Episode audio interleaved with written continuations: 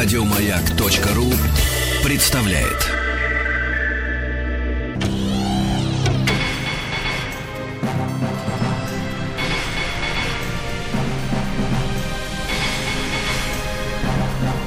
Собрание слов с Марией Голубкиной. Наша программа называется «Собрание слов», и у нас в гостях Мария Ивановна Арбатова. Просто Маша, можно вас так называть? Ну, лучше Мария. Мария. А то, когда меня в мои э, 57 лет называют Машей, я так... Но я имела в виду. Мария, конечно, но Маша, я тоже Маша. Машенька, ну вы молодая и Да красивая. ладно, я бы практически А я бабушка русской демократии. Ничего подобного. Ну, конечно. Нет, я могу, конечно, называть вас Мария Ивановна, но это будет тоже как-то, знаете, уж не Ну, давайте Мария, потому что все-таки... Ну, Мария, как-то, ну, Мария, да. договорились. Я и с мамой вашей хорошо знакома. Обычно, как бы я, мама такая рано родившая, там мне только 20 лет исполнилось, и поэтому среди моих друзей, моих сыновей часто встречаются люди, которые, ну, где-то там их старше. Мгм. И поэтому у меня с детства было жестко заведено тетя Маша. И все вот эти вот, особенно рок-музыканты такие, все страшные лохматые, они где-то меня встречают и говорят, тетя Маша. То есть можно называть тетя Маша, что ли? Легко, А, Машенька. вот, Маша, тетя Маша, тетя Маша. Как вы поживаете в первую очередь? Да ничего, Как дома, как дети, как семья? ничего. Супруг? Супруг в порядке. А Вот мой папа говорил, между прочим, насчет ничего, когда меня спрашивал, как дела, я говорю, пап, ничего. Он говорит, «Может, между прочим, Маша, ничего, это пустое место. Мой папа тоже так говорит. Поэтому давайте рассказывайте.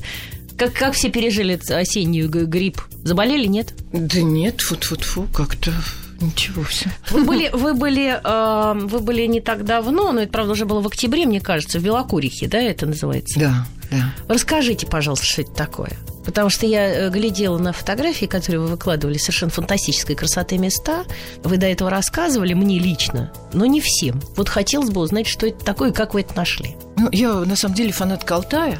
И все это произошло так чисто кармически, а потому что раньше я, как большинство российских граждан, а я напомню, что у нас только 11% с той стороны Уральского хребта были с этой стороны, и, соответственно, наоборот. И когда людям говоришь, а ты был на Сахалине, они на тебя смотрят, как на душевно больного. И говорят, «Ту- туда 10 часов летать. При этом они легко летают там в Америку. Америку, да. Мгм. А здесь, ой, блин, далеко, там медведи, пингвины и так далее. Вот. И а, история была такая правильная с точки зрения нашей буддистской, потому что в год России и Индии мы с мужем были включены в какой-то совет такой придурочный. К этому моменту а, все деньги на празднование, конечно, разворовали, а хотелось что-то придумать. И в этот момент я оказалась в представительстве вот, московском губернатора Карлина и стала втюхивать ему идею памятника Рериха. Я к Рериху отношусь более чем сдержанно, поскольку я автор там нескольких сценариев по документам службы внешней разведки. Я очень хорошо знаю, что с 20 года Рерих блистательно работал на ОГПУ, был прикрытием для торговли алмазами. Такой и молодец. вся его, да, и вся его мазня, конечно, в детстве у меня было изумление. Как это? Как это Рерих великий художник? Как это? Я тоже так могу, да? Ну, потом как бы стало яснее. Вот. И Рерих меня волновал не с точки зрения его, а, как бы, просветленности, Да. хотя там полмира какие-то рехнутые, читают эту огни-йогу, которая является, ну, та- такой как бы пу- популяризаторской переделкой из первоисточников и Пиплхавы, так же, как какого-нибудь Оша. Не знаю, что. Оша там всемирный преступник, от которого Да отказалось 22 страны, но он был заметен за тоталитарную секту. А, значит, вот что касается Рериха, то просто в городе Барнауле к этому моменту жил, можно сказать, выдающийся скульптор современности Владимир Вайчишин, который во всем мире искусствоведов известен как русский Сальвадор Дали в золоте. Он работает в основном в золоте и в серебре. Вот как? Э, Ну, в смысле кольца? Нет, скульптор. У него- Скульптор да. в золоте из золота Да, и- да, его работы. Он сюрреалист. Так, ничего, да? Барнаул, сюрреалист. У него Да. там в Канаде квартира. Он жил везде в мире. Он владеет всеми техниками. В частных коллекциях во всем мире у Фиделя Кастро, у Селин Дион. Он единственный скульптор, прижизненно работа которого, скрипка Ротшильда, она из дерева и золота и серебра, купленная Эрмитажем. Единственная. М. Обычно у нас должен скульптор умереть. И вот этот Владимир Вайчишин совершенно удивительный человек, абсолютно не занимающийся ни пиаром, ничем. Ему бы только сидеть в своей мастерской и все это колбасить там свое. А, значит, я увидела выставку его работ в Госдуме. Совершенно случайно, потому что Алтайский край представляли. Ну и, как все, здесь, значит, просто открыла большую варежку.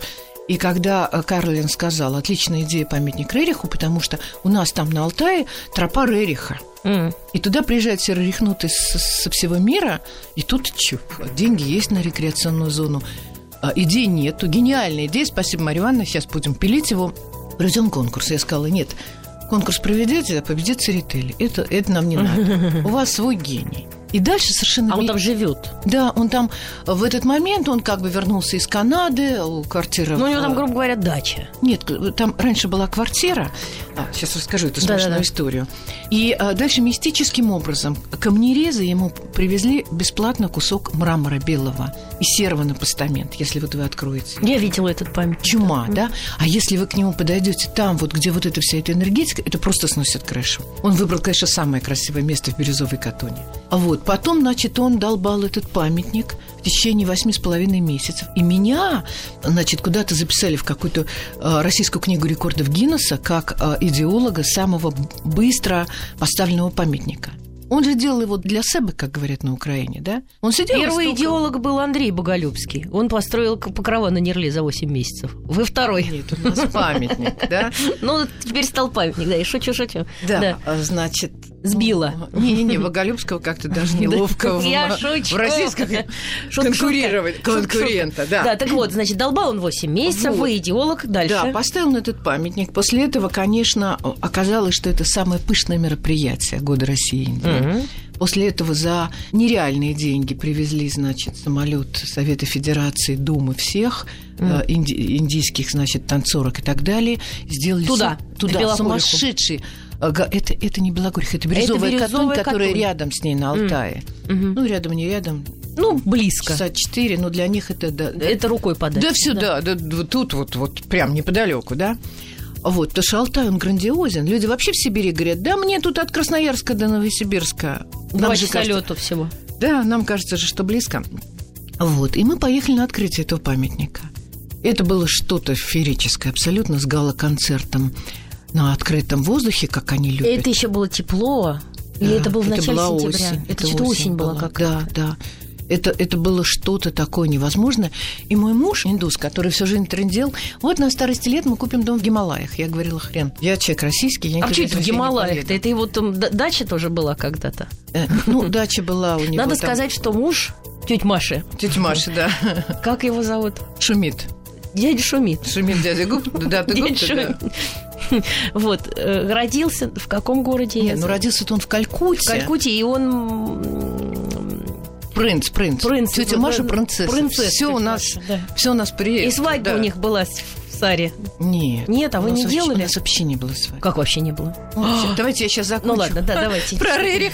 Давайте Потом- про Рерих, да. Потом перейду к свадьбе, Да. значит. И мы приехали туда, все это была сказка.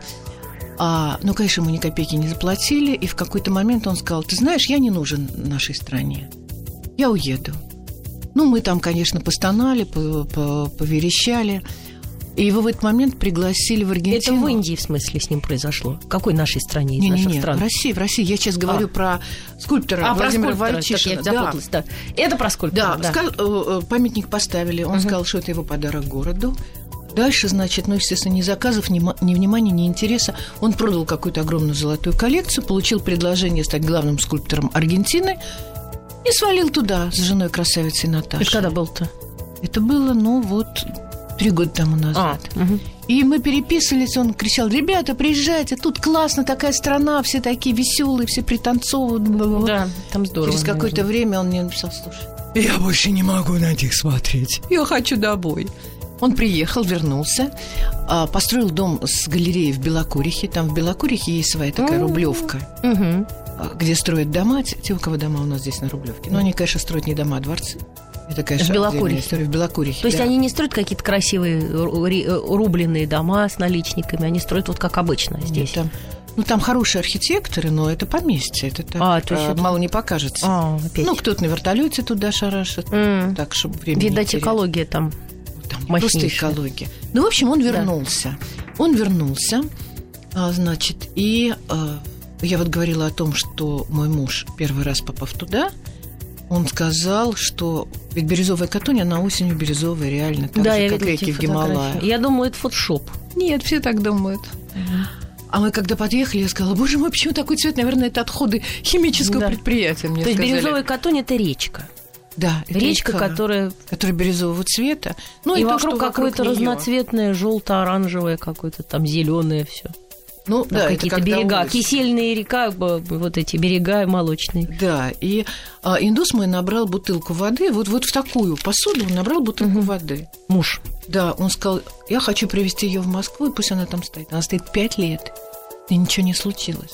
Высокое содержание серебра. Серебра. Да, как в Ганге, И как поэтому она такого цвета становится бирюзовой. А там еще какая-то известь осенью именно появляется. Но это, конечно, а, крышесносительный такой натюрморт, пейзаж, точнее.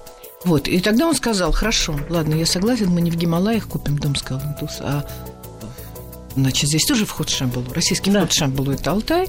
Вот это интересно. Это Монгольский. что значит вход в Шамбалу? На Гималаях есть этот вход в Шамбалу. Есть Это- в Монголии Что это такое Шамбала? Это Ну, царство это- какое-то их небесное, Да, индуйское. да. Но туда заходит прямо ногами своими или пешком? Нет. это- Или духом улетает? Нет, это вот надо, да, быть готовым. И тогда летаешь, улетаешь, прилетишь, да.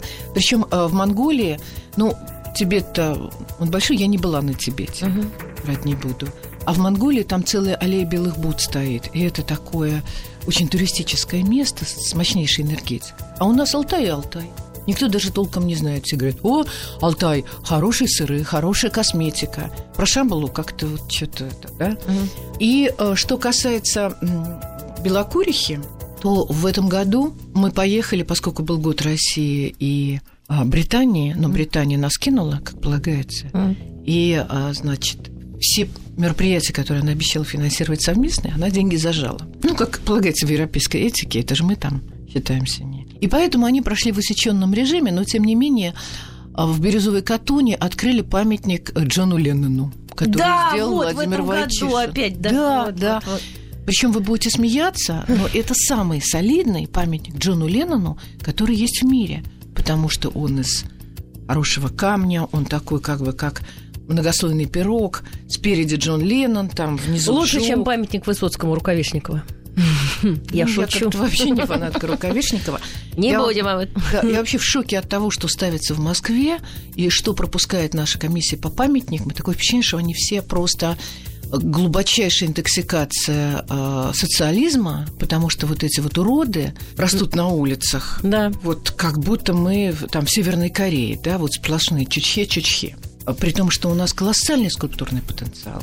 Вот, но опять-таки Вачишин Да. никому не нужен, кроме родного края, слава богу. А значит, в родном крае он стал востребован, вернувшись из Аргентины. И в этом году он открыл памятник Джону Леннону, куда тут же съехались музыканты со всего мира. И еще он открыл фантастический памятник в санатории Белокуриха, в Белокурихе. Там вы входите... такой- Чарли Чаплину, Да, да? мраморный советский такой тот самый, и сидит в мраморной бочке Чарли Чаплин, принимает Типа лечение. принимает быстро про Белокуриху еще чуть-чуть, там какие-то лечебные грязи, воды, что-то там такое, да? Там просто курорт еще неплохой, помимо входа Там в Шамбалу. неплохой. Там главный курорт нашего континента. Да скажу ладно? вам, скажу вам честно, почему? Как это так?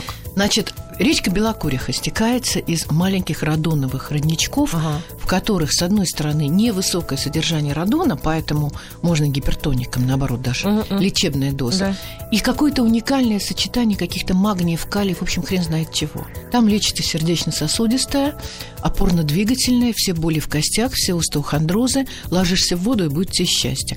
Все желудочно-кишечные, все депрессивные. Вообще, а, там как вот эта живая вода, ее заметили от того, что вот вокруг этих горячих ключей собирались змеи и лежали там, отлеживались. А, Крестьяне стали, значит, туда тоже падать. пробовать и получилось. Да. У них стали проходить больные кости, всякие там сыпь, золотуха, хрен, ну, все это В стало общем- проходить. И сейчас там уже как бы такой российский Баден-Баден, а там в одном санатории Марина Путин вот делает э, фотографии топлес. И вот на этой ноте мы прервемся на секунду в э, нашей программе «Собрание слов» Мария Арбатова. Собрание слов с Марией Голубкиной. Программа «Собрание слов» у нас в гостях Мария Ивановна Арбатова, как она сама разрешила говорить, тетя Маша. Тетя Маш, Ну? про Белокольху рассказали, а теперь давайте про свадьбу в Индии. У нас не было в Индии свадьбы. Вот я про это и спрашиваю. Почему? Да некогда, черт возьми. Дело Ну, том, красиво что же. мы- очень красиво. Проблема была в том, что нам надо было зачем-то зарегистрировать брак. Это у меня третий был брак. И ни разу ни одного не было белого платья. Каждый раз было некогда. Ну вот первый раз что-то в каком-то белом комбинезоне я выходила замуж. Мне было лет 18. Купила его у спекулянтов. Красоты он был немыслимый. Второй раз что-то были 90-е. Какой-то я такой жемчужного цвета костюмчик прикупила на рынке в Лужниках с большими золотыми пуговицами. Всю ночь их отпарывала, пришивала какие-то пристойные. А третий раз нам надо было жениться. Мы пошли в ЗАГС. А только в одном ЗАГСе регистрируются иностранцами, потому что 30 лет живя в России, мой муж никак не уговаривается, вроде сейчас стал слабину, наконец взять российское гражданство. У него все время была идея, что все-таки он вернется в Индию, и меня туда увезет и так далее. Но в прошлом году умерла его мама, которая все время договаривалась с богиней Кали, что она вернет ей сына. Но, как говорится, наш Господь не позволил. Ну, Ну, не знаю. Да. Да-да-да. Ну и Вот, пошли мы жениться, а там, значит, очередь из киргизов-белорусов часа на четыре. А мне не хотелось, знаете, вот эти вот все желтая пресса, ой, там тра-ля-ля, Арбату выходит за... Тетя Маша выходит замуж Да. за принца. за дядю э, Дядя Шумита. Шумита. Вот. И, а, значит, я морду-то замотала шарфом. Ну, потому что когда с тобой мужчина индус, ты уже можешь по-любому быть. Да, В это Чедыре так, уже никто да. не удивится, да, во всем мире. Да. И вот мы стоим, я замотанной мордой, а сзади меня какие-то стоят такие белорусы, мужик и баба, такие косая сажень в плечах, ну, типа строители. И она, значит, ему там это говорит, слушай, ну, это вот там вот это, вот, давай вот эти вот стоят там, типа там, кое-какие. Да. Давай-ка их обгоним, потому что нам уже с тобой пора там что-то на электричку и так далее. И она начинает со мной как-то толкаться, понимая, что я забитая женщина до востока. И когда доводит меня уже, да, да, это самое я. А это отнимаю Мария Арбатова. Чедру нет, меня было совершенно невозможно, потому что до носа. И говорят, так, еще одно движение, и ты поешь на 101 километр. Ужас. У нее был такой когнитивный диссонанс, что она просто, по-моему, стала в конец очереди и совершенно не могла понять, когда, значит, замотанная баба что-то ей такое страшное сказала на чистом русском. Но мы пришли, а нам говорят, знаете, у нас с Индией такой договор, что вы должны принести справку, что у него нет жены в Индии. И принести жертву богине Кали. Нет, Шутка. этого нет в договоре. Так. Вот. И, значит, мы говорим, как, слушайте, там живет миллиард триста. Как мы принесем справку, что у него там нет жены? Давайте мы вам принесем справку, что он был женат на, до меня на русской замечательной, красивой, значит, девушке, же, родил с ней чудесных совершенно дочек, красавиц, вот Да. тоже принцесс. А Вот, и с ней развелся совершенно благополучно и законопослушно. Без всякой справки. Они говорят, это нам пофигу, а вдруг у него там гарем? Мы говорим, Индия не мусульманская страна, там э, как бы 8% мусульман, индуистская, там моногамные браки, вы что, больные все? Э, Читайте там Википедию Да. хотя бы. Они говорят, нет, несите справку. Он пошел в посольство, ему действительно дали справку совершенно с золотыми вензелями. Там было написано, что вот Шумит Дата Гупта не имеет жены в Индии. Мы с этой справкой приходим, а там опять очередь из белорусов. И я думаю, как бы это подлизаться. Иду наверх, а зима вот примерно так же, снега по колено. Мы, значит, в чем-то зимнем таком. Заходим к начальнице ЗАГСа, она говорит, ой, тетя Маша, вы мне так нравитесь, и все ваши книжки у меня есть. Что у вас, какие проблемы? Я говорю, да вот замуж хочу. Она говорит, и что? Я говорю, ну, знаете, вот это много, большая очередь, а нам бы срочно. Она говорит, ну, знаете, сейчас будет перерыв. Давайте я вас сейчас быстренько поженю в перерыв. Мы говорим, прям так? Она говорит, ну, вам надо? Ну, быс- быстро, да. Вот, а нас привез сын. Я ему звоню, говорю, Паша, беги бегом, ну, хотя бы э, фотоаппаратом ролик сделай. Это было, ну, тогда еще телефонами не делали, по-моему, ролики. Это было сколько, 9 лет тому назад, Мгм. судя по всему. Ну, прибегает Павел с фотоаппаратом. Я звоню Петру, говорю, Петруш, мы тут женимся. Он говорит, ну ладно, я вас тоже тогда на свадьбу не приглашу, раз вы такие. И дальше, значит, мы заходим в это отделение ЗАГСа, там какие-то там купола, какие-то бархатные скамейки, в золотых рамах зеркала, в общем, какой-то немыслимый такой гламур. И спит мужик на диванчике гламурном, в черном костюме, ну, такой, который проводит все эти акции, значит. И рядом стоят его такие лакированные туфли. Значит, подходит к нему девка, которая нас женит. Сама нажать бутерброд, потому что у нее не будет второго перерыва. И она ему хоп локтем. Он вскакивает, значит, впрыгивает в эти туфли и быстро нам включает Мендельсона. Она говорит, не, гаси, гаси, сейчас не, сейчас не это. А Значит, нет, даже не Мендельсона, а Догу. Мой ласковый Ага, нежный зверь. еще смешней. Да, которым э, гениального обва- обворовывают, никто ему не платит, он в нищете в Молдавии, а все Да? играют. Это ужасная история. Ужасно. Да, все играют, никто не платит, потому что Молдавия, она не может собирать деньги. М. Очень люблю Молдавию. Да, но- ну нет, законы просто разные и Да, порядки. Да, ну там они что-то с рубленником. Итог свадьбы. А, ну, в общем, мы идем в этом в зимних пальто. Нам девушка говорит, в этот торжественный час мы им говорим, давай уже это. Быстрее быстренько, давай это самое, потому что неудобно. Но проход по лестнице сын снял этот позорный. Вот такая у нас Не, была ну, Маш, свадьба. э, тетя Маш, купили. тетя Маш, тетя Маш, я требую, чтобы вы сделали э, свадьбу в Индии.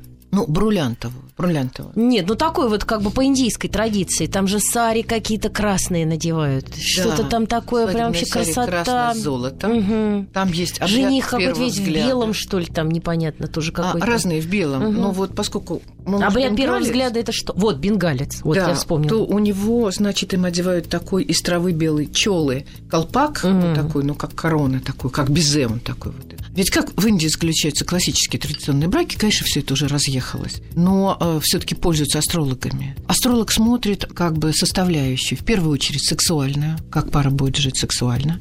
Во вторую очередь, здоровы ли будут дети. В третью очередь, как там будет а, с деньгами. Ну и так далее. Почему вот говорят, вот индусы редко разводятся? Да потому что если нормальная индийская семья, То они серьезно очень подходят к этому делу. ну, к свадьбе. естественно, нет, ну вообще астро- они пользуются астрологией грамотно. Они понимают, что если ты там хочешь обмануть планеты, ты их не обманешь, все кончится плохо. Об этом как бы все индийское кино, да? Да, да, да, что они все время там мечтают пожениться, они полюбили друг друга. да, а а- родители хотят а родители бабла хотят- богатых. да. Да. да, да, Вот. И у нас тоже, я хочу сказать, посмотрела моя астролог здесь, посмотрела, мама, мама Да. тоже сходила к астрологу, успокоилась, что это Что все нормально. что эта тетка, конечно, могла бы быть помоложе и Да. вообще, но ладно уж так уж. Очень часто не видятся жених и невеста До даже в, да, даже в таких продвинутых семьях. Да, и первый взгляд это когда ее выносят. Закрытую фатой, как мы видели в индийских Да, фильмах. и да. она, значит, открывает, и он падает в обморок от ее красоты.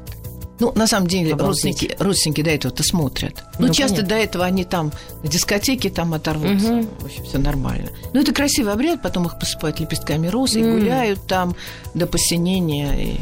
Все хотят такую свадьбу. Ой, ну это так тяжело. Почему? А я как Ну бы в как, гости ну к вам приехала. Хоть посмотреть, хоть одним глазком. Это как Олимпиаду организовывать. Там же 300 человек должно прийти. Да, а организуем. Скинемся. Мария Голубкина и ее собрание слов. У нас в гостях Мария Арбатова. Тетя Маша, Да, Маша. расскажите дальше, пожалуйста. Вот у вас был опыт э, большой, жизненный вообще, и у вас было три брака. И у меня такой вопрос. Ну, понимаю, первый раз выходить замуж как-то влюбленность. Но второй раз надо было очень осторожно, ну, мне так кажется, чтобы не разводиться. Ну, как-то думать уже, нет? Или опять влюбленность наступила? Нет, у меня совершенно замечательные были браки. Я очень близко дружу с своими бывшими мужьями. У меня умер брат 8 лет тому назад, и мне даже не очень понятен жанр моих бывших мужей. Вот я их ощущаю как, как братьев, наверное. М. да. И в этом смысле мои браки были замечательные, прекрасные. Но я говорю, что вот я своего бу- будущего мужа вижу сразу. Но у меня такой, знаете, специфический опыт. С одной стороны, я в год заболела полиомиелитом, и э, большая часть моего детства прошла по разным больницам, интернатам, санаториям, лечебным. И поэтому у меня такой, как бы, Наблюдательность развелась. да, инту... это называется Интуиция. интуиция, как у детдомовца, да. Я сразу вижу, так, вот это мое, да. И в этом смысле я всех люблю, и меня все любят, и это опора и надежа мои бывшие мужья. Они мне детей родили и вырастили. Ну, уже когда индус появился, у них разница у него с моими сыновьями 10 лет всего, уже, конечно, они нас воспитывают, сыновья, а не мы их. Не, ну он шумит совершенно очаровательный человек, потому что когда я его увидела первый раз, да, для нас это очень непривычно. Он, мягко скажем, загорелый, так назовем. Ну, он, жестко скажем, коричневый. Коричневый, да. Коричневый. Я так, а потом, когда он начал говорить и что-то рассказывать, я увидела, что это совершенно очаровательный дядька и очень умный, и очень приятный. Да не, он дядька-то умнейший, и просто его так феерически сложилась судьба, как он, значит, говорит все время, значит, что же я такое сделал в прошлых пяти жизнях, Да. что мне досталась такая жена. А что в смысле меня. Понимаете, когда уже третий брак, и ты уже совсем сложилась. Ну, конечно. Конечно, Вот это а, интересно. Ты уже не очень гнешься под э, Абсолютно. человека, который моложе тебя, и уже во многих местах, он, конечно, тоже кремень, он огненная лошадь по гороскопу. Не, ну потом он мужчина все таки он же не может прогибаться постоянно. Нет, ну да, но вот он умеет договариваться. Я ему очень благодарна за это. И вообще я вывела формулу, что такое идеальный муж. Вот. Идеальный муж – это муж, который с твоей 92-летней мамой обсуждает женихов и невест в передаче «Давай поженимся». Я когда это вижу, я понимаю, что просто вот низкий ему поклон. Ну вот для мамы это такие витамины Лариса Гузеева и, значит, ее вот этот вот. И представляете, он все это И он сидит с выслушивает. мамой, они смотрят телевизор и рас- рассматривают всю эту компанию. Нет, он не то, что рассматривает, но он готов выслушать ее мнение. Я сразу говорю, ага, у меня там вот все расписано в графике. А он вот готов выслушать, обсудить. Ну да, вы да- давно еще сказали, что индийские мужчины совершенно другие, они очень хорошие, вы сказали мне как-то, лет семь назад. Они заточены под семью, ну как Да. бы вот специфика воспитания. И более того, он приехал в Россию, он учился как физик в университете дружбы народов, должен был ехать дальше, потому что он такой физико-математический гений, он такой человек дождя, как я объясняю. Мгм. Значит, у него с цифрами какие-то патологические отношения. Он вот работает моей записной книжкой, он любую цифру достает из памяти, которая была 20 лет тому назад. Потрясающе. Ну, э, в Америке программисты в основном индусы, да, как мы знаем. Да, да. В Силиконовой долине, да? Да, э, вопрос в том, что у них э, перекос, они считают, в сторону математического образования в Индии вообще, но он в этом смысле тоже какая-то такая специфическая флюктуация, и он должен был ехать дальше в Америку, заниматься наукой, но он пошел, собственно, в Россию он попал почему? Потому что, ну вот, Так в- сложилось. это не, не специально, это все сознательно. Его дядя генсек Компартии Индии, его тетя национальная героиня Индии. Ему с детства говорили, будешь хорошо учиться, поедешь в Россию. Потому что, хотя дядю преследовал Сталин, и даже дядя прятался уже там последние годы жизни, потому что там были терки большие со Сталином. И его партия не ложилась под контакты Мгм. с ним, потому что они были против частной собственности на землю, индусы, и против атеизма. Они сказали, нет, вот все остальное коммунизм, а вот это вот... вот Слушайте, какие трожьте». молодцы. А я тоже согласна. Нет атеизму, частной собственности на землю, а все остальное, что хотите. Правильно? Ну да, но тоже сейчас немножко вот даже штат Калькутта, он вышел из-под коммунистов, он их переизбрал. Вот, и тетя была, которая приезжала сюда, училась в институте русского языка. Ему говорили, будешь хорошо учиться, поедешь в Россию. Ведь почти все люди, которых набирают в, эти РУДН, это какие-то представители знатных кланов этих Ну стран, да. ну, и так, ну как будущие эмиссары. Вот, и все должно было в его судьбе сложиться так же, как у его там разных братьев-сестер, которые либо в лондонской диаспоре, либо в американской, либо сейчас все наоборот Ну нет собираются же, в Индию, попал да. на русских женщин. Что-то в его Да. прошлой жизни все-таки было. Чем-то он провинился. Он пришел в кинотеатр с другом, и там была очень красивая девушка с подругой, которая учила хинди. А. У них слу- случилось ла-ла-ла, бла-бла-бла. Разговорились? Все, да. И все. А он, я так поняла, что он тот, тот человек, с которым стоит сначала так удивляешься, вроде он не красавец совсем. Но стоит Как с ним это? поговорить. Ну, ну, я бы попросила. я, нет, ну я имею в виду не Ну, Брэд Питт, скажем так. Ну, Ну, вот не по- то, что нам с Митрофановой сразу в глаза бросается. Ну, А когда с ним начинаешь разговаривать, совершенно попадаешь ну, под по его обаяние. канонам он вполне красавец. Ну, я по своим канонам Ну сужу. да, но я Нет, Брэда вообще... Питта вообще бы в толпе не различил. Знаете, у меня вообще как бы моя сексуальность, моя эрогенная зона, конечно, в Азии. Когда я Да? вижу мужика чуточку с косинкой, все, я уже Да? там. Нет, ну он говорит, а я, например, ушами слушаю всегда. Я когда слышу, как вот мужчина рассуждает и говорит, и когда он спокойный, это просто меня очаровывает. Но, возвращаясь от Индии, уходя, возвращаясь к нашим мужчинам. Вы сказали, что они заточены под семью, они совершенно другие. Ну, да? да. Что у нас вообще? Вот сейчас поговорим в целом о том, что у нас происходит. Что с нами происходит? Почему мы все время жалуемся на наших мужчин? И почему наши мужчины, у нас недавно в гостях был один психолог, который там ведет какие-то лекции, курсы для женщин. Он говорит, а вот вы думаете, почему мужчины такие? Это женщины виноваты. Я говорю, господи, что же, и часовню тоже я. Почему же во всем женщины-то виноваты? Как же так-то? Нет, ну это, конечно, был не психолог. Психолог вообще не разговаривает таким ну или способом. какой-то там, я не знаю, это... ну, он называет себя так, по крайней мере. Ну, сейчас лоходромят эти мастер-классы люди, которые просто до этого, не знаю, забора красили. Однако здорово зарабатывает. Вы знаете, у кого самые дорогие мастер-классы? Вы будете смеяться. Да. У Розы Сибитовой. Из передачи «Давай поженимся». Совершенно верно. Народ, он, к сожалению... Что, кстати, вот, это People have. people it. Вот такая штука, есть такой стереотип. Вот все почему-то считают, что если ты не замужем, значит, ты несчастная. Я говорю, девочки, я говорю, скорее можно быть несчастной замужем. Ну так. Ну, я думаю, что это, Если не муж не коррелирует. ахти. Да. Во-вторых, сегодня понятие замуж не замуж, оно имеет скорее европейские очертания, чем азиатские, и поэтому на самом деле понять, что такое брак, довольно сложно, Да. потому что конфигурации того, что называется гостевой брак, партнерский брак, свободный брак, очень сложно, Да. потому что очень многие люди, даже находясь в браке, у них а, отдельные счета, да? Да. Вот когда-то нас это страшно шокировало в иностранцах. Как же можно? Да. А помните, ведь раньше как раз семьей считалось общее, ведение общего хозяйства. Да. А сейчас нифига, сейчас они что-то бросили в микроволновку вместе, да? Да. Кто-то заплатил за это, кто-то за это. Поэтому сегодня уже понятие брак – это уровень просто твоей, там, скажем, эмоциональной и сексуальной востребованности. А встречаться для этого вы можете столько раз, сколько вам удобно. Потому что у меня есть девки, которые занимаются бизнесом, да? Вот они там детей родили, а они там детей подняли, есть там какой-то бывший муж, с которым нормальные отношения. Есть какой-то действующий, ну, наверное, муж. Но она говорит, ну вот я пришла с работы, я упала.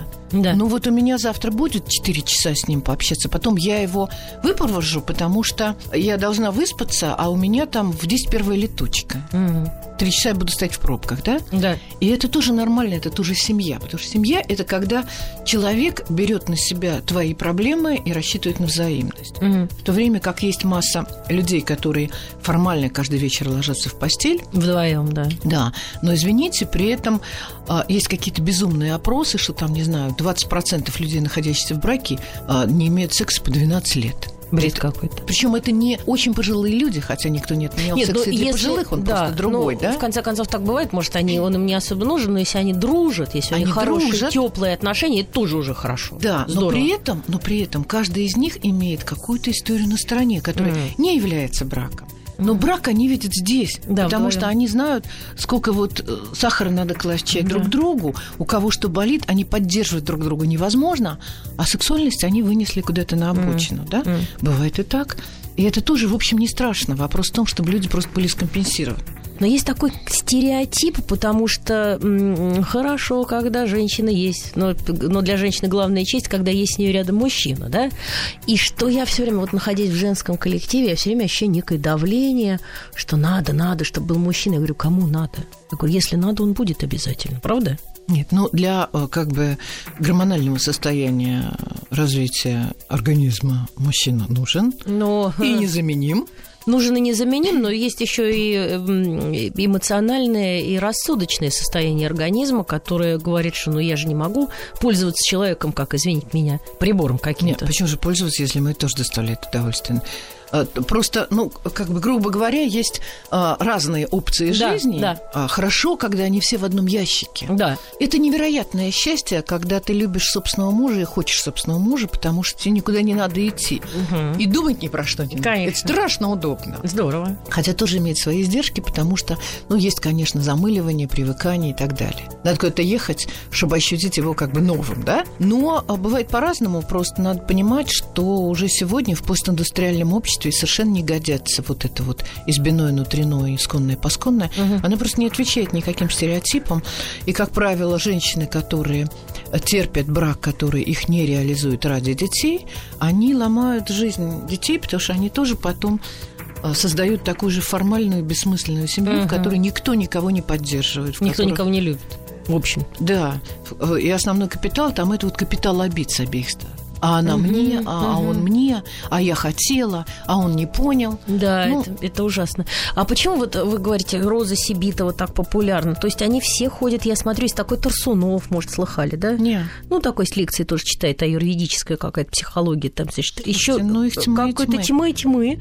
И туда все ходят, и они все спрашивают, именно женщины приходят и задают этот вопрос, э, как нам быть, как нам еще что с собой сделать, пришить грудь, увеличить глаза, не знаю, что, переделать себя, чтобы стать, наконец, чьей-то женой, по непонятно кого.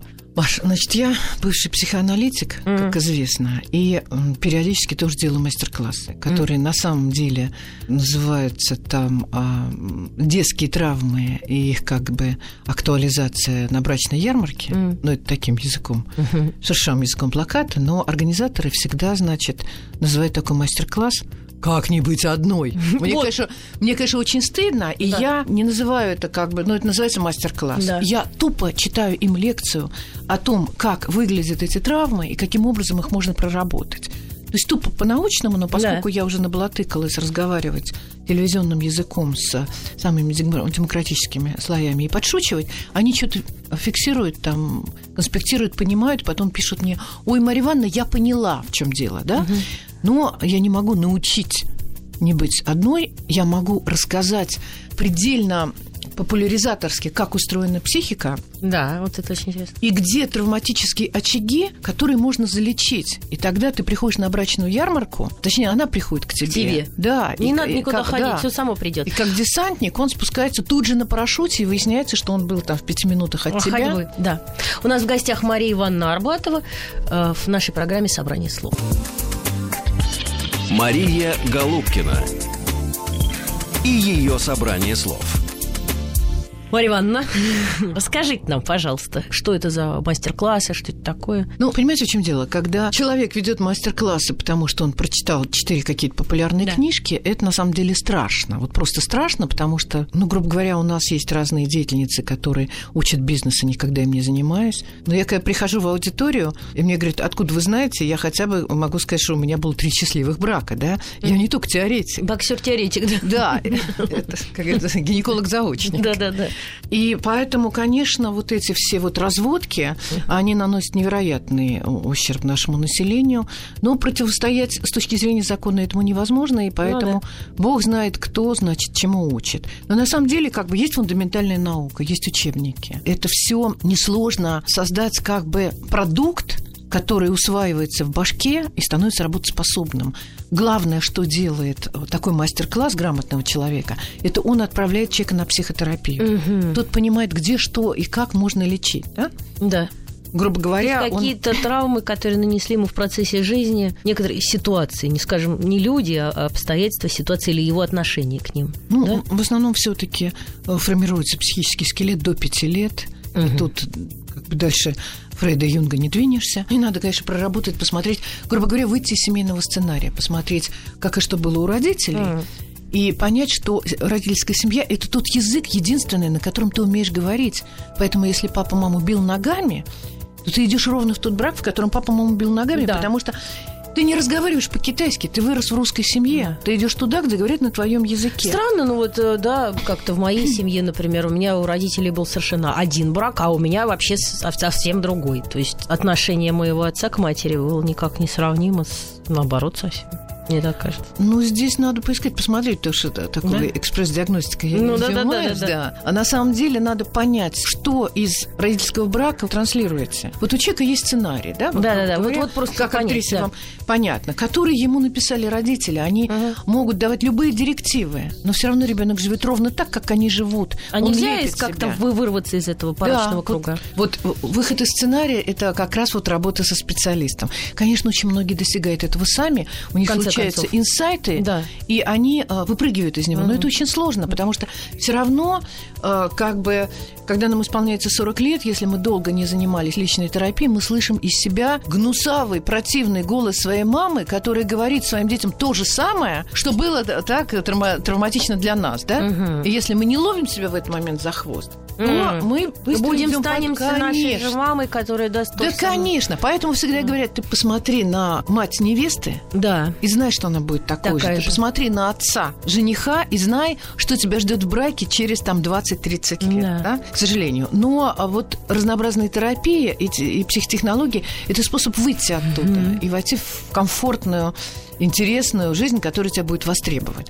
Но для этого надо как бы людям вот на этом мастер-классе объяснить, ну, на уровне этажерки, как устроена психика, вот эти ее отделы, которые отвечают за. И а, какие есть ключи от этих дверей. Ну, чисто прикладно, потому что когда начинается там что-то, как вы говорите, аюрведическое, чего там, юридической психологии, это, это вообще какая-то паранойя, потому что для того, чтобы заниматься аюрведой, надо быть потомственным мастером аюрведы. В аюрведу не входит психологическая наука в принципе. Аюрведа – это массажи, это диета и э, это э, некоторые процедуры. В аюрведе нету содержания Нет, ну, может, я там что-то впутаю, ну, там я просто Они- говорю. Они, и не то еще. Они еще не то скажут. Мария Голубкина и ее собрание слов.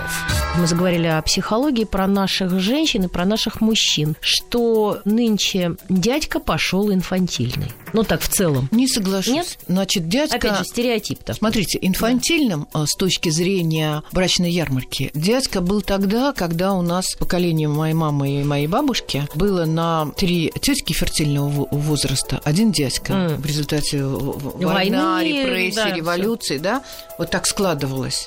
Моя мама всех мальчиков выбили из класса, представляете, 22 года рождения. Мгм. И брак с моим папой, который и без того был шикарным женихом, но он был ее на 12 лет старше. Это была большая жизненная удача. В том смысле, что девчонки из ее класса просто не вышли замуж. Не за кого было. Да. Вот. И в этот момент сложилась абсолютная инфантильность, потому что баба тащила на себе все с точки Да. зрения семьи, а потому что страшненький домой, плохонький домой, да? Помните фольклор? Да. И Сегодня я бы не сказала, что мужчина инфантилен. Более того, я бы сказала, что а, поскольку женщины стали абсолютно самостоятельными Да, кстати. на рынке труда, мужчина попадает в новые условия. Да, конечно, есть клан гламурных дурочек, которые там все время какие-то кремы покупают и чего-то И это. кого-то ищут Да. в поиске, да? Но а, они не так востребованы, потому что сегодня уже конкурируют интеллекты женские, потому что уже накраситься, намазаться, пришить там и приколоть может любая, да? Уже смотрит не на это, уже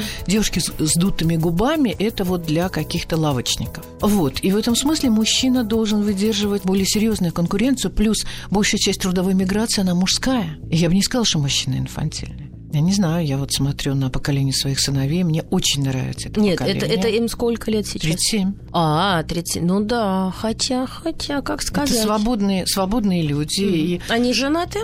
да, со страшной силой, И и, шикарные невестки. Великолепные совершенно девки. И парни помогают. И поскольку я как бы растила сыновей, у которых не было представления о том, что вот эта работа мужская, это женская, они все умеют и, и очень успешные в своем ведомстве и т.д. Ну да, я, может быть, просто о чуть- более чуть-чуть старших говорила дядьках, чуть-чуть лет на пять. Да может тоже быть. ничего, тоже ничего эти дядьки, просто все эти дядьки, они как бы, дядьки лет на пять, это уже начало мужского климакса, это, конечно, состояние довольно болезненное, когда вот... Это шить такой мужской климакс. Я тоже об этом читала, понять никак не ну, могу. как? Психоэндокринная перестройка, она Да? с 40 лет мягко начинается как у мужчин, так и у женщин. Но у Мгм. женщины она начинается мягче, она проходит дольше, Длиннее. поэтому она с цепи не срывается, а мужчина в один прекрасный день просыпается, и ему кажется, что все поезда ушли, потому что вот эта наша мачистская модель настрогана на то, что он всегда должен быть с деньгами, быстрее всех бежать, лучше всех быть в постели. Мгм. Ну, понятно. Самцове его не должно быть никого, и в тот момент, когда подрастает поколение сыновей, он начинает теряться, потому что он не понимает, кто он. Поэтому первая, что называется, осечка в сексе приводит мужчину в состояние глубочайшей тревожности, и он начинает всеми способами искать и актуализировать себя молодого. Тогда и начинается беготня по малолетним девушкам. Это как бы такой нормальный физиологический такой компонент, потому что просто у нас об этом не говорят. Он не понимает, что с ним происходит, а с ним происходит примерно то же самое, что в переходном возрасте. Только там вот это бурный всплеск, А тут когда- наоборот. да, когда ребенок не понимает, куда его несет и шараш. Вот, ну просто мужчина не виноват, что у него это происходит более как бы ярко, да? И в этот момент система организма не справляется. А в результате мы имеем самую высокую мужскую смертность от 40 до там, 55.